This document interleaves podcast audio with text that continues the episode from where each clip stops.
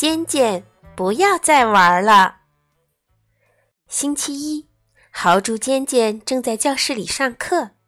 猫头鹰老师在黑板上写下了六个字：“敲完好给你鼓。”星期五要听写生字，就考这六个字。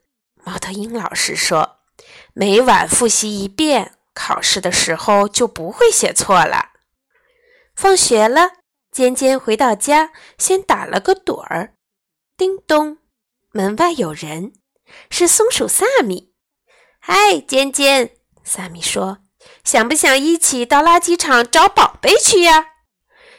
尖尖知道自己应该复习功课，可是到垃圾场去翻宝贝听起来更有意思。好呀，尖尖说。他们到了垃圾场。尖尖看到一面没有人要的小鼓，他轻轻地敲了敲，咚咚咚咚咚，太棒了！尖尖说。于是他把小鼓拿回了家，就这么敲了一下午。星期二，丽丽和跟屁虫阿丽来到尖尖家。我和阿丽刚做了点巧克力饼干，特别特别好吃。丽丽说。阿丽说。你想不想吃呀？尖尖说：“你说什么呢？”丽丽说：“你想不想来尝尝我们做的饼干？”我要复习生字呢。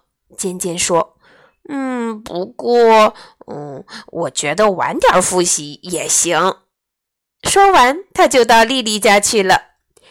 尖尖回到家后，先敲了会儿小鼓，然后又吹了会儿口琴，再然后他就睡着了。星期三下午，尖尖跟酷酷一起去捉蝴蝶了。星期四下午，他和跳跳比赛骑自行车。回到家，他才想起来明天就要生字测验了，可他一个字还没复习呢。他把生字卡片取出来，贴在墙上。尖尖想把这些字记下来，可是那些字在他眼前直晃悠，像一群小鱼一样游来游去。一个晚上要记住这么多生字太难了，尖尖越想记，脑子就越糊涂。最后，他干脆放弃复习，睡觉去了。第二天，尖尖生字测验不及格。他几乎把所有的字都写错了，只写对了一个“鼓”。猫头鹰老师说：“这是怎么回事儿啊？你一点儿都没有复习吗？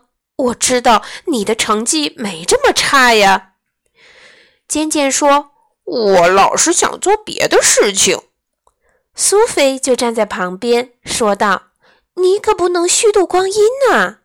嗯，尖尖没听懂。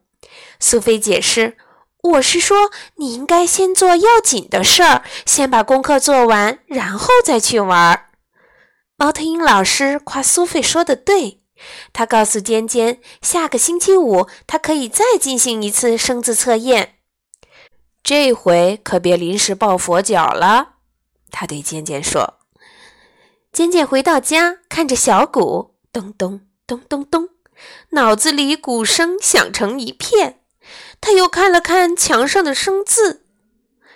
叮咚，有人来了，是苏菲。我来帮你复习吧，苏菲说。他们两个一起复习了整整一个小时，一会儿都没停。叮咚，又有人来了，是兔子跳跳。一起打棒球去吧，跳跳说。跳跳，我不能去。尖尖说：“我正复习生字呢。”啊，你在干嘛？复习。尖尖答道：“哦，你真了不起。”跳跳说：“那我下回再找你玩吧。”说完，他跑开了。尖尖每天都花一些时间复习生字。到了星期五，他又参加了测验。太棒了！猫头鹰老师说：“你得了满分。”尖尖高兴的浑身的刺都竖起来了，他想好好感谢苏菲。于是他回到家，带上小鼓，他把小鼓放在苏菲家门口，还留了一张纸条：“上面写着：“小鼓送给你，敲敲真好玩，谢谢你，尖尖。”